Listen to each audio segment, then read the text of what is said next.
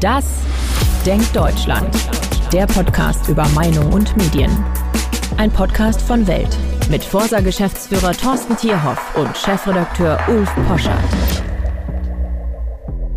So, Urlaubszeit. Eigentlich die schönste Zeit. Wobei ich als alter Linker sagen würde, das ist ein entfremdeten Angestellten-Schicksal, wenn man sich so sehr auf den Urlaub freut. Ich finde, wenn man einen Job hat, der einem viel Freude macht, dann ist eigentlich jeden Tag ins Büro zu kommen oder wie hier in die Redaktion einfach ein so riesiges Vergnügen, dass man dann auch in Kauf nimmt, Urlaub zu machen. Und ich freue mich auch auf meinen, aber ich habe nie so richtig verstanden, warum so viele Menschen ähm, dem Urlaub so eine Bedeutung geben, weil ich das Gefühl habe, man muss eigentlich immer so leben wollen, als wäre jeder Tag aus freien Stücken genauso. Die Ansicht würde ich, glaube ich, aus meiner Sicht komplett teilen. Äh, ich fürchte aber, dass wir da in beide in sehr, sehr privilegierten Stellungen sind, sowohl was äh, unsere Jobs anbelangt, als auch was unseren finanziellen Hintergrund anbelangt, dass wir tatsächlich zu den Menschen gehören, die sich dann auch einen Urlaub überhaupt leisten können. Das stimmt. Ich würde nur gerne diese, du weißt ja, ich liebe meine Ausschweifungen sehr, das Barocke in dem Nachdenken über diese Themen, dass ich glaube, dass AI und Robotik in der Lage sind, unentfremdete Arbeit wieder mit einer ganz anderen Kraft zu versehen und dass die entfremdete Arbeit an Software und Roboter abgegeben werden kann. Das zumindest wäre äh, meine ganz realpolitische Utopie, auf die ich mich freue. Und wenn wir dann noch schaffen, weil wir werden in diesem sehr heiteren Thema auch ein ganz ernstes Thema, nämlich der sozialen Spaltung unserer Gesellschaft besprechen müssen, dass wir die Menschen, die bildungstechnisch und aufstiegstechnisch abgehängt sind, wieder äh, unterstützen, stärker unterstützen mit Bildung und ihnen die Chance geben auf ein Leben mit möglichst viel Selbstverwirklichung, auch in der Arbeit. Aber, und jetzt sind wir beim wirklich ernsten Take auf den Sommerurlaub, du hast wie immer fantastische Zahlen mitgebracht, Thorsten, aber die Zahlen haben mich schockiert, dass ja. überhaupt das Thema ein zwei Drittel elitäres Thema ist. Das ist in der Tat etwas, ähm, was einen, glaube ich, immer wieder beeindruckt, wenn man auf die Zahlen schaut. Das ist aber auch nichts Neues. Ähm, ich glaube, man geht so in der öffentlichen Meinung gerne davon aus, äh, dass sowieso jeder mindestens einmal im Jahr in den Urlaub fährt, in einem so wohlhabenden Land, in dem wir uns äh, befinden. Die Realität ist tatsächlich eine andere, schon seit vielen, vielen Jahren immer schon so gewesen. Es sind bei weitem nicht alle, ähm, die überhaupt in den Urlaub fahren, sondern es sind etwa zwei Drittel der Bevölkerung, die auch in diesem Jahr wieder in den Urlaub fahren werden und überhaupt einen Sommerurlaub geplant haben. Also die ganzen Boost-Debatten um verbrauche ich, wenn ich als klimabewusster ähm, Linksliberaler mit meiner Familie auf die Malediven fliege, genug äh, CO2 dieses Jahr oder auch nicht. Das sind sehr abgehobene äh, Diskussionen. Ich glaube, dass die Deutschen und wir kennen mh, mm, im Nachkriegsdeutschland nach 45 eigentlich dieser Moment, als man sich aus den Trümmern rausgearbeitet hat in die ersten, ersten Renditen des Wirtschaftswunders. Da war der sogenannte Italienurlaub ein Zeichen, dass man aus dem aller, allergröbsten raus war, zum einen, und zum anderen, dass vielleicht auch die Scham und die Schande, Deutscher zu sein nach den Barbareien der Nazis, ähm, sozusagen so erträglich geworden sind, dass man sich auch nicht geschämt hat, woanders hinzufahren. Insofern glaube ich, dass die Kulturgeschichte des Tourismus und des Reisens, wenn man jetzt nur auf Nachkriegsdeutschland guckt, glaube ich, für die Identität der Deutschen immer sehr prägend waren. Das ist in der Tat so. Und auch wenn wir unsere Zahlen ähm, aus der Vergangenheit mit den aktuellen Daten vergleichen, dann sehen wir tatsächlich das, was du beschreibst. Ähm, die Deutschen waren es sehr stark gewohnt, ins Ausland zu reisen, ihren Sommerurlaub im Ausland zu verbringen. Wir haben 1992 ähm, die Frage gestellt, wo haben sie ihren Urlaub verbracht bzw. geplant. Da war es gerade ein Drittel, 36 Prozent, die gesagt haben, ich verbringe meinen Urlaub in Deutschland.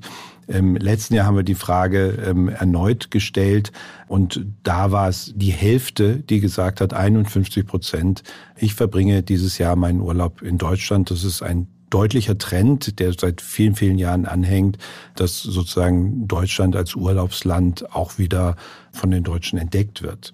Es sind überwiegend die Älteren, zwei Drittel etwa der über 60-Jährigen, die ihren Urlaub im Inland verbringen, wobei man insgesamt sagen muss, dass äh, die Älteren etwas weniger urlaubsfreudig sind. Also nur die Hälfte der über 60-Jährigen hat überhaupt einen Sommerurlaub geplant. Zwei Drittel davon ähm, verbringen den Urlaub im Inland.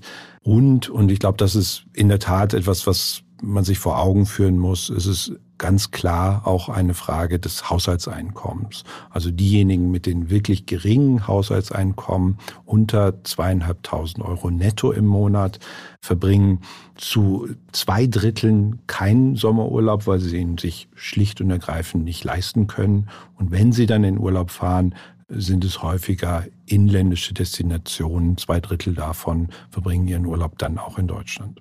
Ja, ich glaube, man muss sich diese soziale und dann auch kulturelle Dimension dieses Auseinanderdriftens der Gesellschaft ganz lebendig vorstellen. Die Familien, Kinder aus diesen Familien, die kommen nach den Sommerschulferien zurück in die Klasse und dann erzählen eben zwei Drittel, wenn es so eine idealtypische Klasse gibt oder je nachdem, in welchem Viertel oder in welchem Ort diese Schulen sich befinden. Und die einen schweigen, wenn es um den Sommerurlaub geht.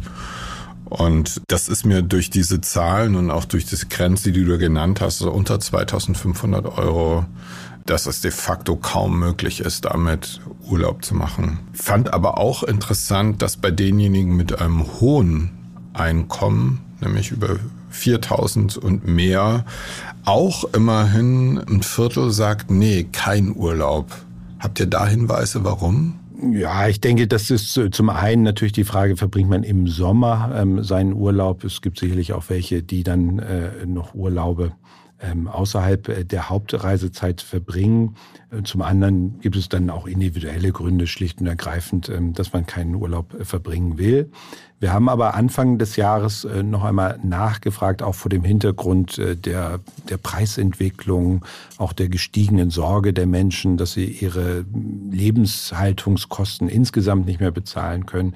Wie sieht es denn aus? Wie werden sich Ihre Ausgaben in diesem Jahr für den Urlaub entwickeln? Wir haben das für das RTL NTV Trendbarometer im Februar befragt und da haben uns nur etwa ein Viertel ähm, gesagt, dass sie mehr Geld ähm, für den Urlaub in diesem Jahr ausgeben werden, obwohl die Preise ja deutlich gestiegen sind.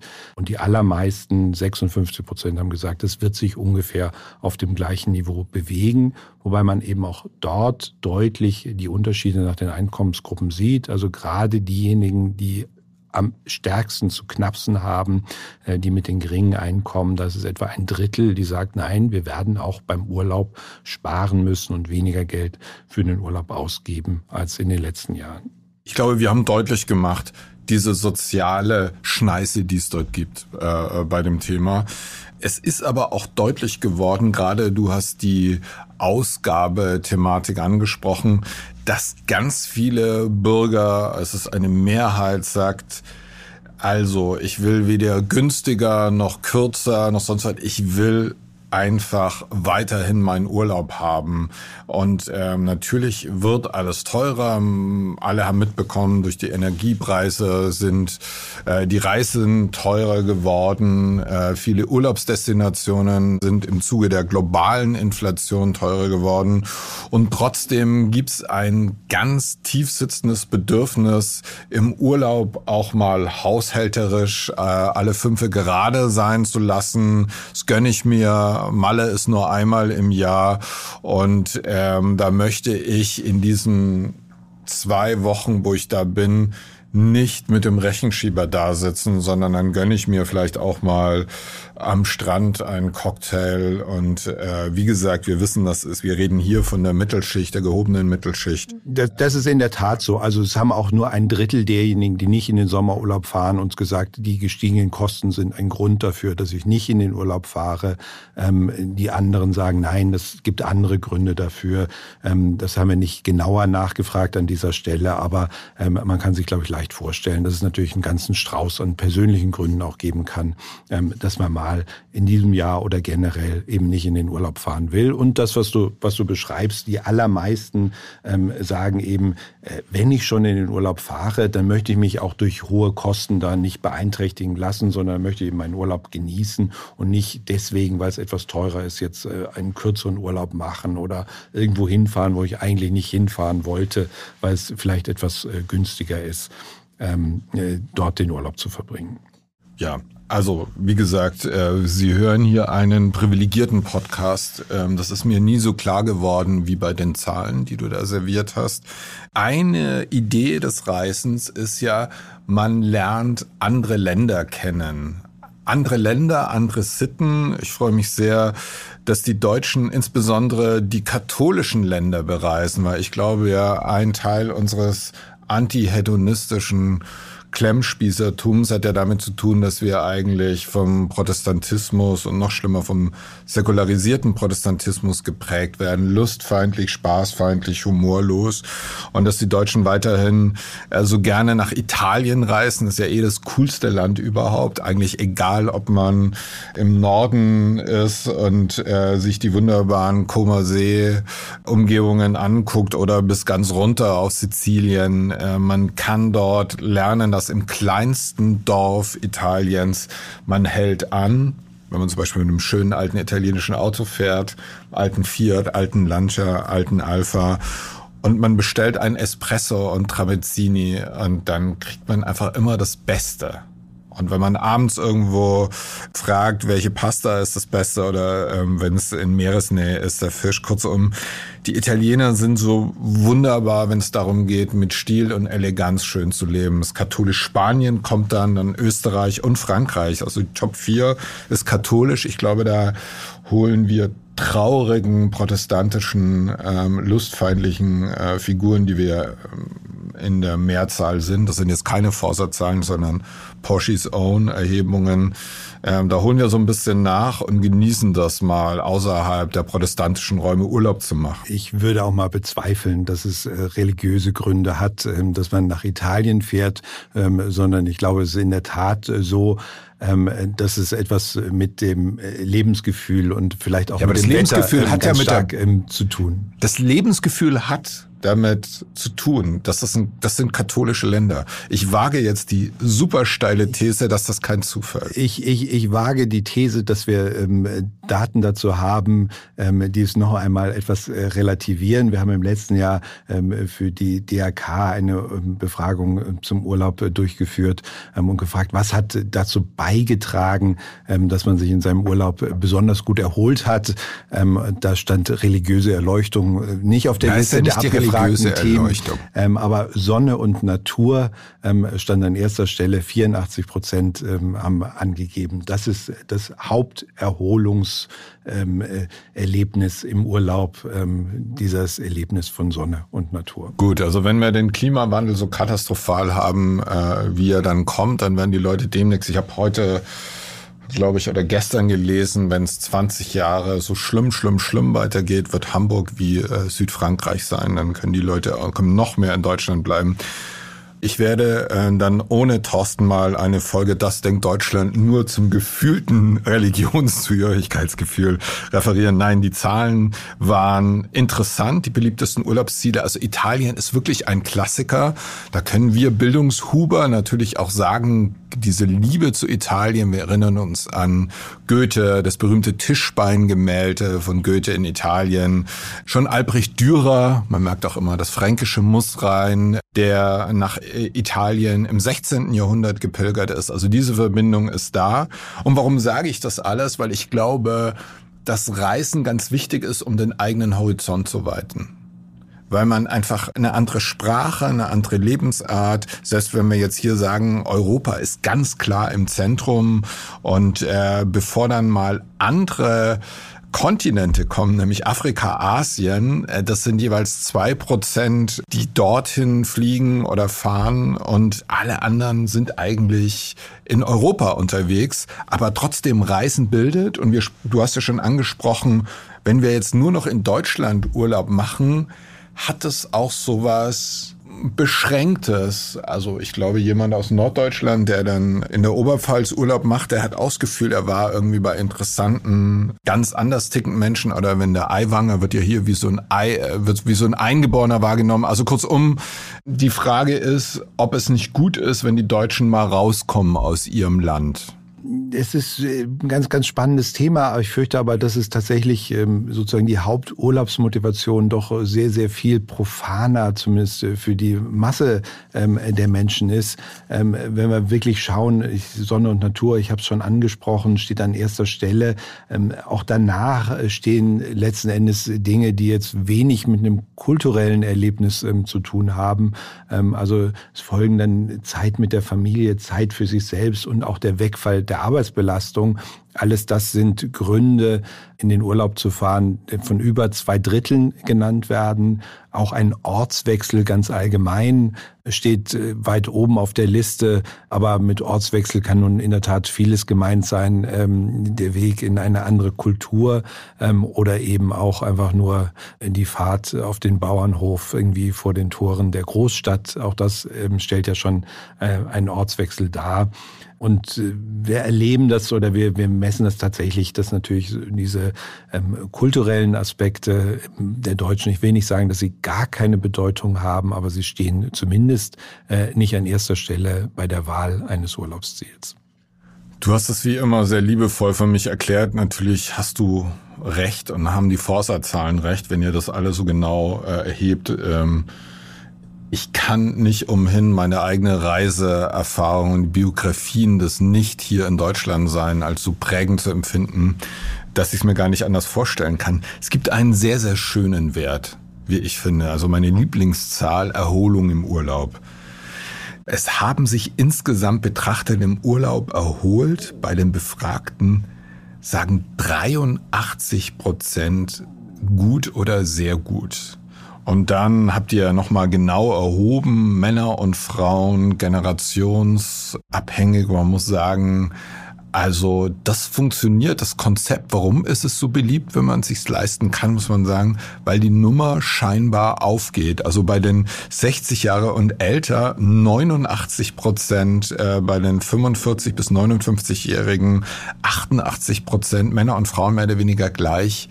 Das sind eigentlich ziemlich beeindruckende Zahlen, oder? Für etwas, in das man investiert hat. Da hat man investiert und das ist auch eine starke Erwartungshaltung, dass man erholt ähm, aus dem Urlaub ähm, zurückkommt und in der Tat auch bei den Rentnern irgendwie, bei denen man ja sagen könnte, zumindest die Arbeitsbelastung fällt in aller Regel ja weg. Ähm, auch diejenigen ähm, genießen die Erholung im Urlaub und die Erholung steht eben an, an allererster Stelle überraschend oder auffällig, äh, sagen wir es vielleicht eher so an dieser Stelle, ähm, ist die 30 bis 44-Jährigen. Das ist eine kritische Altersgruppe. Das sind diejenigen, ähm, die eben doch im vollen Berufsleben stehen, in aller Regel häufig dann eben auch mit äh, kleineren Kindern ähm, unterwegs sind, die vielleicht auch den größten Stress im Alltag empfinden. Auch bei denen ist der Wert derjenigen, die sich erholt haben, sehr gut oder gut im Urlaub erholt haben, noch hoch, aber mit 70 Prozent eben doch deutlich niedriger als in der Gesamtbevölkerung. Ja, also du hast auch noch Zahlen mitgebracht, was die Menschen im Urlaub getan haben und welche speziellen Maßnahmen das waren. Und da würde ich nochmal zu meiner These, lebe eigentlich so, als wäre jeder Tag dein Urlaub. Das steht am Platz eins Stress reduzieren. Glaube ich ja sowieso ist etwas, um ein glückliches Berufsleben zu haben, dass man lernt, gut mit Stress umzugehen. Bewegung, Sport, Fitnesstraining, sehr wichtig. Finde ich, gehört eigentlich, darf man nicht nur im Urlaub machen, muss man eigentlich auch sonst machen. Viel Schlaf. Ich glaube, das Allerwichtigste der Schlaf ist sozusagen der kleine Bruder des Urlaubs. Gesunde Ernährung, auch sonst wichtig. Wellnessanwendungen. Also wenn man so will, sind all diese speziellen Maßnahmen, und jetzt komme ich wieder, du merkst den Philosophen in mir, der drängt das eigentlich, in der Philosophie würde man sagen, das sind Lebenstechniken. Und diese Lebenstechniken, wenn man sie im Urlaub lernt und man ist ganz entfremdet, dann ist man wie so ein angestellten Molch und macht es nur im Urlaub und kommt zurück und führt dann wieder sein total entfremdetes Leben, wo man seinem Körper und seiner Seele einfach so einen Tort antut. Oder aber es ist eher einheitlicher gedacht. Oder ist das jetzt schon so Sektenrhetorik? Nein, ich glaube, das äh, kann man schon äh, tatsächlich äh, unterstützen. Und es sind in der Tat auch nur fünf Prozent äh, der Bevölkerung, die angeben, sie haben nichts Spezielles äh, für ihre Gesundheit im Urlaub getan. Also es geht schon auch im Urlaub darum, ähm, tatsächlich etwas für sich zu tun, für das persönliche Wohlempfinden zu tun. Übrigens, äh, kleiner Fun Fact am Rande, ähm, viel Schlaf äh, steht insbesondere für die Jüngeren äh, ganz oben ähm, an der äh, Liste der Dinge, die im Urlaub äh, zu erledigen sind. Also gerade die 18- bis 29-Jährigen, die brauchen viel, viel Schlaf, insbesondere im Urlaub. Bitte immer eincremen, bevor man sich am Strand zum Schlafen legt oder auf dem Boot. Ja, eine meiner Lieblingszahlen, die du mitgebracht hast, ja, welche Aspekte sind denn wichtig beim Urlaub? Und da sieht man wieder, wie rührend wir eigentlich auch sind. 83 Prozent sagen auf Umwelt, Klimaschutz und Nachhaltigkeit zu achten. Äh, ich freue mich, dass die Hotelbetreiber, die deutsche Touristen haben, jetzt immer das Schild machen, also rette die Wale und Delfine, indem du dein Handtuch und deine Bettwäsche nicht jeden Tag gemacht bekommen wirst. Das ist natürlich ein riesigen Kosteneinsparungsfaktor für die Hotelbesitzer. Ich find's ansonsten so ein bisschen albern, weil das ja eigentlich nur Ausreden sind, wenn man sich dann nämlich die Anreisegepflogenheiten anguckt. Da ist weiterhin extrem stabil Flugzeug vor Auto. Und da sind wir wahrscheinlich, unser Wunsch ist es, 83 Prozent, ja, wir sind super Ökos beim Reisen, in der Realität äh, wahrscheinlich nur zwei Prozent.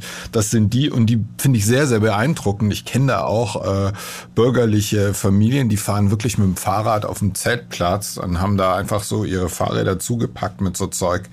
Die ziehen es durch, ist aber eine mini, mini, mini, mini, mini Minderheit. Das, das ist tatsächlich äh, eine kleine Minderheit, äh, die jetzt wirklich auf äh, sehr ökologische Urlaube achtet. Aber es ist dieser Bewusstseinsüberbau, ähm, der sagt, ja, wenn wir im Urlaub sind, dann müssen wir auch nicht nur für uns selbst etwas tun, sondern müssen wir auch eben auf die Umwelt achten. Man meint damit dann häufig, dass man keinen Müll am Strand liegen lässt und äh, auch äh, ähm, seinen Rastplatz beim Picknick nachher ordentlich ordentlich aufräumt, ähm, dass natürlich insgesamt äh, der ökologische Rucksack gerade einer Flugreise so enorm hoch ist, ähm, dass man äh, da wirklich nichts Gutes ähm, für das Klima getan hat. Das wird dann, glaube ich, in dieser Urlaubsstimmung manchmal vergessen. Interessant, und da muss ich widersprechen an der Stelle, ist, was ist insbesondere wichtig, die problemlose An- und Abreise. Es ist uns also wichtig, 88 Prozent ähm, sagen das, ähm, dass wir problemlos hinkommen und wieder wegkommen. Man möchte nicht äh, Chaos an dem Flughafen erleben. Man möchte nicht irgendwie von Verspätungen bei der Bahn oder von langen Staus betroffen sein. Und das beliebteste Verkehrsmittel ist es nicht etwa das Flugzeug, wie du gerade gemutmaßt hast, ähm, sondern es ist für zwei Drittel das eigene Auto. Yeah. 61 Prozent planen, mit dem eigenen Auto zu verreisen. Und das sind Zahlen, die haben wir im letzten Jahr für Cosmos direkt ähm, erhoben.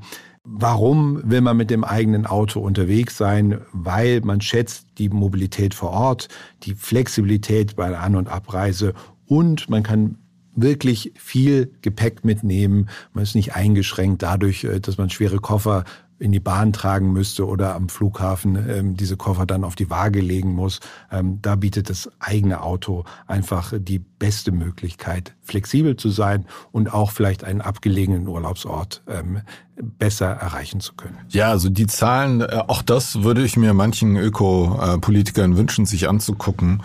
Weil wenn man sagt, der Urlaub ist so das Ideal, wie ich mein Leben gerne hätte, dann ist es verbunden mit Freiheitsgefühlen, Mobilitätsbedürfnissen.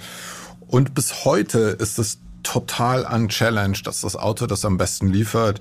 Ich glaube ja auch, das habe ich wieder eine kulturelle These, äh, bitte sieh es mir nach, äh, Thorsten.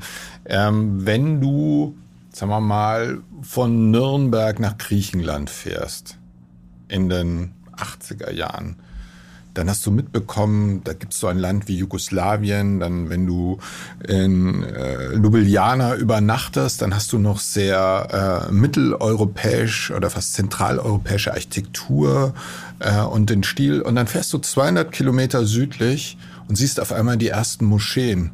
Und dann, wenn du im Schulunterricht aufgepasst hast, äh, Türken vor Wien, dann kriegst du mit, dass Europa an der Stelle äh, muslimische Migration schon seit Jahrhunderten hatte, dass sich die Dinge verändern. Und wenn du Montenegro, Pristina, wenn du das alles mit dem Auto als Kind erfahren hast, dann glaube ich, hast du ein ganz anderes Verständnis von Europa, als wenn du von A nach B fliegst. Also diese graduellen, du hörst zum ersten Mal Muezzin-Rufe, ja, und du kriegst mit, dass das Essen sich verändert, wenn du an den Tankstellen rausfährst und ich kann nur sagen, dass das Reisen mit dem Auto, und ich bin als Kind praktisch mit dem Auto dankenswert, mein Vater hat Autofahren geliebt.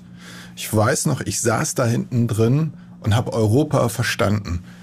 Nach Spanien, ein Land wie Andorra, gab es eigene Briefmarken, man konnte sich Stempel reinmachen. Kurzum, ich glaube, Reisen mit dem Auto ist eigentlich um einen Kontinent zu verstehen, das quasi Ideale. Und deswegen muss man es nur CO2 kompensieren und dann ist alles gut. Ich denke auch, auch die Geschwindigkeit des Reisens ähm, hat sehr viel damit zu tun, mit dem, mit dem kulturellen Erlebnis. Irgendwie in ein Flugzeug zu steigen und äh, in südliche Länder zu fliegen, führt häufig dazu, äh, dass die Anreise zum Flughafen der längste Teil ähm, des Reisens ist und dann äh, legt man mehrere tausend Kilometer in wenigen Stunden zurück und erlebt auch tatsächlich irgendwie, wenn man aus einem Flugzeug aussteigt, nicht nur einen Klimaschock häufig, sondern auch einen kulturellen Schock, ähm, weil man noch gar nicht darauf eingerichtet ist, plötzlich in einem ganz anderen Land gelandet zu sein. Ich denke, es hat auch einen Grund, dass gerade auch Interrail etwas ist, was viele junge Menschen im Land geprägt hat, was auch heute immer noch wieder irgendwie von, von vielen jungen Menschen genutzt wird, weil sie einfach sozusagen diese gewisse Geschwindigkeit, das Erlebnis für die Entfernung und das Erlebnis auch für den europäischen Kontinent äh, schätzen und sich ähnlich, in einer ähnlichen Geschwindigkeit wie mit dem Auto ähm, durch Europa bewegen. Damit sind wir am Ende. Das ist die Folge von Das Denkt Deutschland geworden, mit der wir uns in den Sommerurlaub verabschieden. Die aktuellen Zahlen, die wir heute besprochen haben, gibt's auf Instagram. Äh, Sie finden wie immer den Podcast auch auf unserer Homepage www.welt.de. Abonnieren Sie uns, empfehlen Sie uns gerne weiter, schicken Sie uns aber Kritik. Und ich kann natürlich nicht anders als Autofan zu lassen kaufen Sie sich ein schönes altes Auto, das ist gar nicht so teuer. Und äh, dann muss man langsamer fahren, dann kann man nicht so auf der Autobahn rasen, sondern man hat sozusagen eine nachhaltige Art, äh, durch Europa zu reisen, also in einem schönen alten Auto durch Europa zu fahren. Es gibt nichts Schöneres. Ich wünsche Ihnen einen wunderbaren Sommerurlaub, einen erholsamen. Vielen Dank. Kommen Sie gut über die nächsten zwei Wochen. Wir hören uns am 23. August wieder. Bis dann. Bis dahin.